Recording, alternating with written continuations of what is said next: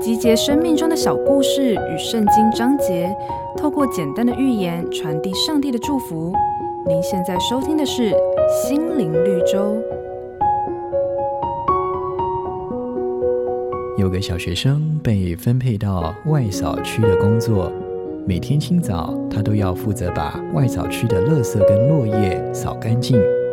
有一天，校长刚好经过他打扫的区域，忽然见到这名学生正拼命地摇着一棵树。大感不解的校长连忙问学生说：“你为什么要摇这棵树呢？”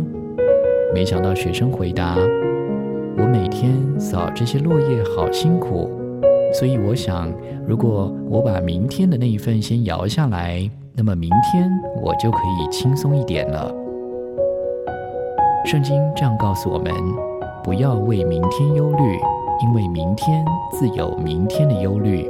一天的难处，一天当就够了。想一想，我们是不是也常常像故事中的小学生一样，为明天的事情感到焦虑呢？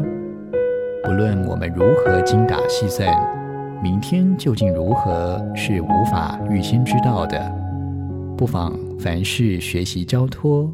不要预知明天的烦恼，徒增困扰，你的人生将拥有更多的欢笑。